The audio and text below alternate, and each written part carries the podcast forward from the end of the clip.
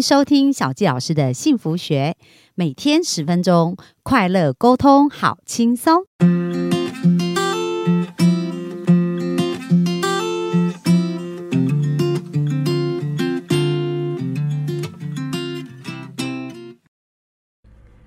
欢迎收听小纪老师的幸福学，很开心又在空中跟大家见面。那我们本周跟大家分享的是《快乐不用理由》这本书。那书中呢，这一个作者他本身在小时候因为听到别一个演说家的演讲，然后他就种下一个心愿，想要成为一个演说家。但是在一九七零年代，这样的梦想并不是很普遍，而且演说家的职业也不是非常的。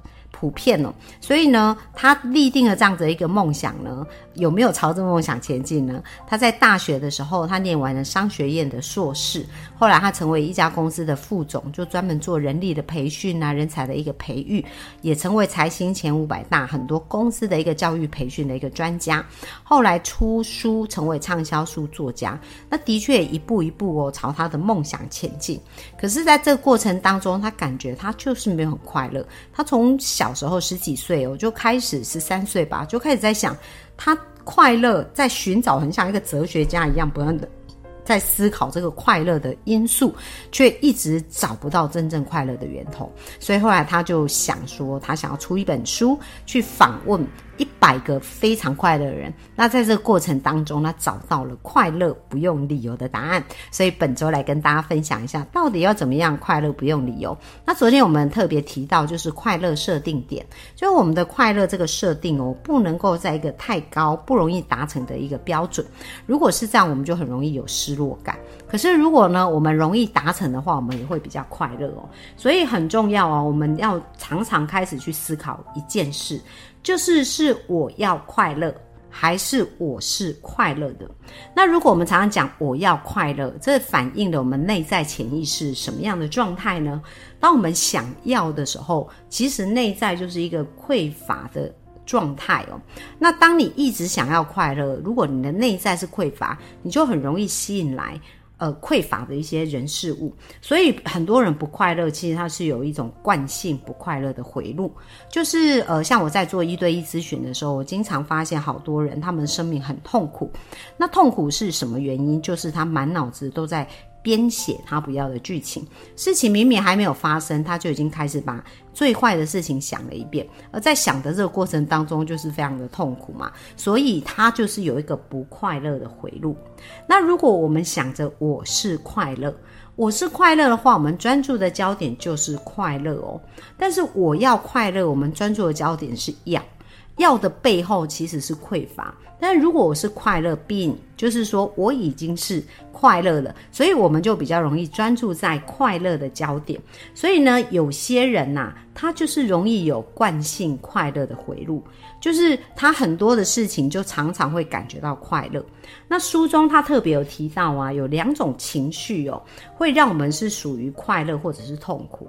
快乐的人呢，他就是一种扩张的感觉，就是当我们生命在扩张、在成长、在学习的时候，我们感觉到我们是扩扩张的。比如说，诶，快乐、轻松，然后或者是成长、值得、感恩，那这些事情就会让我们有一种身体放松、扩张的感觉。那这就表示我们的思想经常就是专注在快乐的回路。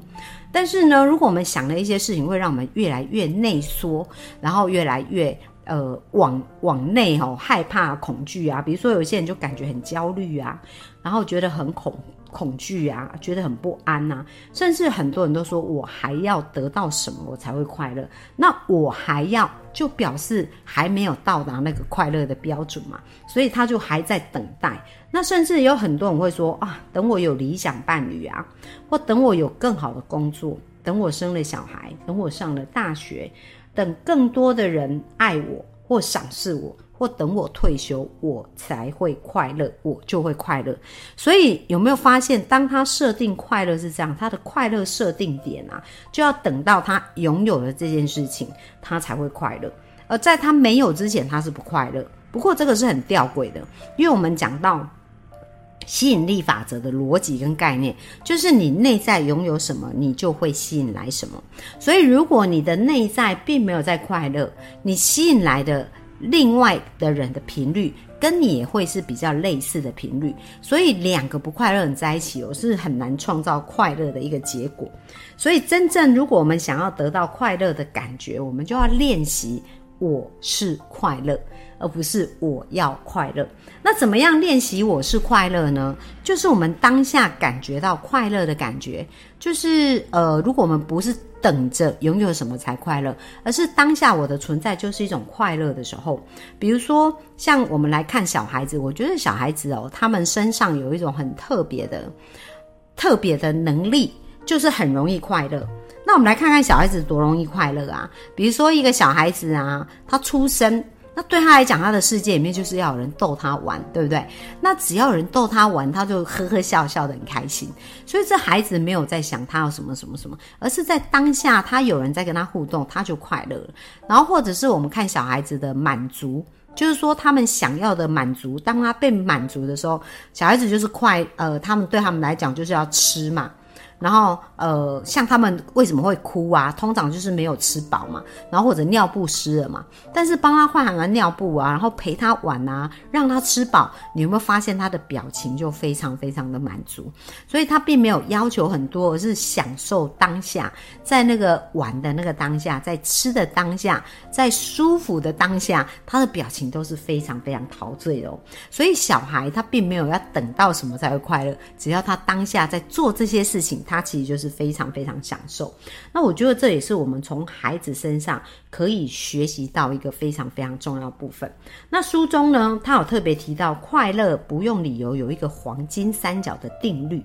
第一条定律呢，就是说，让你扩张的事物啊，会让你更快乐。所以这就是一种生命拓展的一个法则。好，那今天比如说我最近呢在做一个咨询，然后在咨询的时候，对方就告诉我说，嗯，他非常的不快乐，因为他的。先生想跟他离婚，那我就问他说：“诶，那你们的互动状况是怎么样？”然后，呃，他就说他其实是会一直很想得到他先生的注意，然后呢，就是呃，只要他先生不在他身边呐，他都会想着他在做什么，然后他就希望他做什么事，他现在都可以陪着他。那我们来想想看哦，当一个人是这么依赖另外一个人的时候，那两个人在一起的关系并不是对等的。另外一方呢，要去呃。承受很多这一方的感受跟这一方的期待，那其实无形当中是一个蛮大的压力。那我就问他说：“好啊，那如果是这样子的话，你先生不在的时间呐，你自己一个人的时间，那你会做什么，或你在想什么？因为那时候就会决定他是不是快乐。”然后他就想了一下，说：“诶，他没有在想什么。”那我问他：“你想做的事情是什么？”然后他想半天也想不出来，为什么？因为在他的脑子里面，他没有在想自己想做什么，也没有去探索自己，也没有去发现自己。可是他所有的焦点都放在他先生身上。那这样子的痛苦来自于什么？因为别人的反应我们是没办法控制的。所以如果我们的快乐要等待别人对我们做了什么，我们才会快乐，其实几乎都会觉得痛苦。因为我们没办法控制别人的反应哦，所以这个是非常非常重重要。我们有没有在做让自己扩张的事物，会让我们更加的快乐？那像我之前呢，在听那个另外我们一个两性节目主持人陆队长好女人的情场攻略，那他曾经采访过一些来宾，让我印象很深刻。其中有一位就觉得说，诶，他以前曾经忧郁症过，而且呢，就是对于生命没有什么没有什么希望。可是呢。后来有一次，他在探索自己的过程，学写了书法。而在写这个书法的过程当中，哇，他开始很享受当下的那个感觉。就是那时候，他不会去想那些让他痛苦的事、让他忧郁的事，只是专注在写毛笔的那个当下。而那时候，他开始慢慢的疗愈了他自己，重新找回了他自己。所以，当他专注在他做他自己想要做的事情的时候呢，他就开始变得快乐，然后开始变得。越来越对自己的感觉越来越好，所以我们要常常做让自己扩张的事物哦，可以打开我们人生的视野，然后让我们变得更美好。所以很重要，我们是不是有在？寻找自己的梦想，然后有在探索自己，然后有在为我们自己的梦想跟我们自己的兴趣付出时间。那当我们有在做这些事情的时候，我们就会越来越快乐。所以这是第一个他讲到的。第二个原则叫做宇宙会挺身出来支持你。这个呢，就是我们相信啊。老天爷。就是宇宙呢，它都是希望帮助每个人的生命变得更好的。其实逻辑跟概念，也就是心想事成啊。就是当你相信这样的信念，相信当你有一个梦想，当你想做一件美好的事情的时候，全宇宙都会出来支持你。那当你愿意这样想的时候，你是不是？会处于一个比较快乐啊，比较感恩呐，然后比较有希望的频率。而当你是这样，你就会比较容易吸引来拥有这样频率的人。那一个有希望，然后。感恩快乐的人，他们是不是相对也是比较愿意帮助别人的人？所以这样子的情况，其实真的你会吸引来很多的贵人哦。可是如果你不相信宇宙愿意支持你的话，觉得哦什么事都要靠自己，那即使你的贵人要帮助你人来到你面前，你也会拒绝，因为你觉得不可能有这么好的事啊，他怎么可能无偿的帮助我？所以当你用这样子想，你就拒绝了很多很多这样的一个机会哦。所以非常重要哦。如果我们想要变得更加的快乐，也要相信宇宙会挺身出来支持你。而第三个呢，非常重要的原则，他说你要感恩所有的事物，因为当你感恩事物的时候，事物也会以感恩来回报你。这就是吸引力法则。我们送出什么样的频率跟想法，我们就会得到什么样的频率跟想法。所以有没有发现呢？当我们的生命呢，愿意专注在美好我们要的事情，然后常常想我是快乐，而不是我要快乐。那书中呢，在这里面有提到，他说我要让你进入秘密中的秘密，要得到人生中想要的一切，其捷径就是现在就快乐和觉得快乐，而不是等我得到什么才快乐哦。这是为你的人生带来你想要的钱和任何事物最快的方法。把焦点放在将喜悦跟快乐放射到宇宙中，你要的一切都是内在的功夫，外在的世界是继承结果的世界，它只是你想法的结果。把你的想法与频率设定在快乐上，所以外面的世界是我们想法的结果。那有没有发现我们的想法有多重要？所以从现在开始练习，不是我要快乐，而是练习我是快乐，好不好？那当我们专注在我就是快乐这件事情上面，你就会发现你的人生会吸引来越多越多的快乐哦。好，那这就是我们今天给大家分享。那明天我们就继续来聊如何可以。不用理由就会快乐。好，那今天分享到这边，谢谢大家，拜拜。